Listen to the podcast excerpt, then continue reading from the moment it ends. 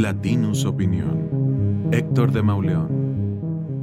Van años de barbarie y de sangre, pero pocas veces el país se ha visto tan conmovido, tan indignado, tan lastimado, como se manifestó tras la divulgación de un video en el que cinco jóvenes de Lagos de Moreno fueron obligados por narcotraficantes a matarse y mutilarse entre ellos.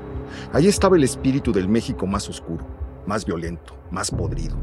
Un México capaz de arrebatar de la manera más inhumana la vida y los sueños de unos muchachos que para colmo de males habían sido amigos desde la infancia.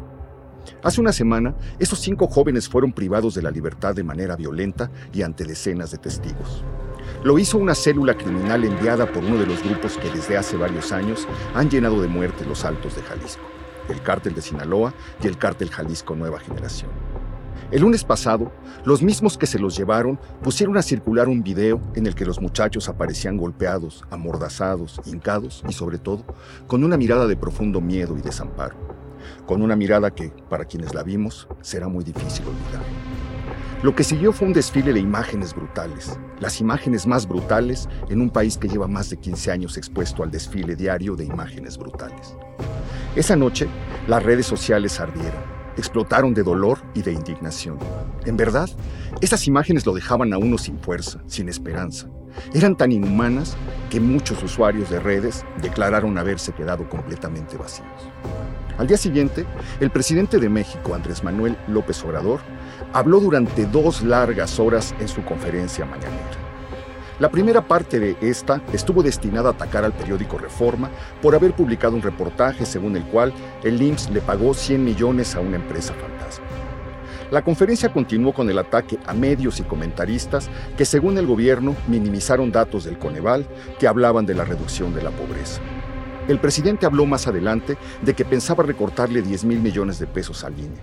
Abordó un supuesto plan para abastecer de agua a todas las poblaciones del país. Alabó el trabajo de las Secretarías de Defensa y Marina. Alabó la ayuda que le brinda el gabinete. Ponderó el programa Jóvenes Construyendo el Futuro. Recibió los halagos de Lord Molécula, quien lo llamó gigante y lo colocó a la altura de Juárez, de Hidalgo, de Madero. Se declaró contento por la efectividad de su fórmula de gobierno. Volvió a atacar a los medios y a los periodistas, a los que dijo que maicearlos costaría 100 mil millones al año leyó una carta dirigida al presidente Biden, puso la canción La Muralla, interpretada por el grupo Quilapayún, y cerró con su tradicional Vámonos a desayunar. Como se ve en los videos, varios periodistas le pedían a gritos que abordara el tema de los jóvenes de Lagos de Moreno, pero no lo hizo. Con pésimo tino, prefirió contar un chiste sobre alguien que no escucha lo que no le conviene. Todo esto desató una reacción muy virulenta en redes por parte de quienes habían quedado lastimados por la crudeza del video y por todo lo que les hicieron a los jóvenes de Lagos. Durante casi 24 horas ardieron las redes. Durante todo ese tiempo, en nado sincronizado, los psicofantes del régimen salieron a negar que el presidente se hubiera preguntado sobre los muchachos y afirmaron una y otra vez que los audios que así lo probaban habían sido editados.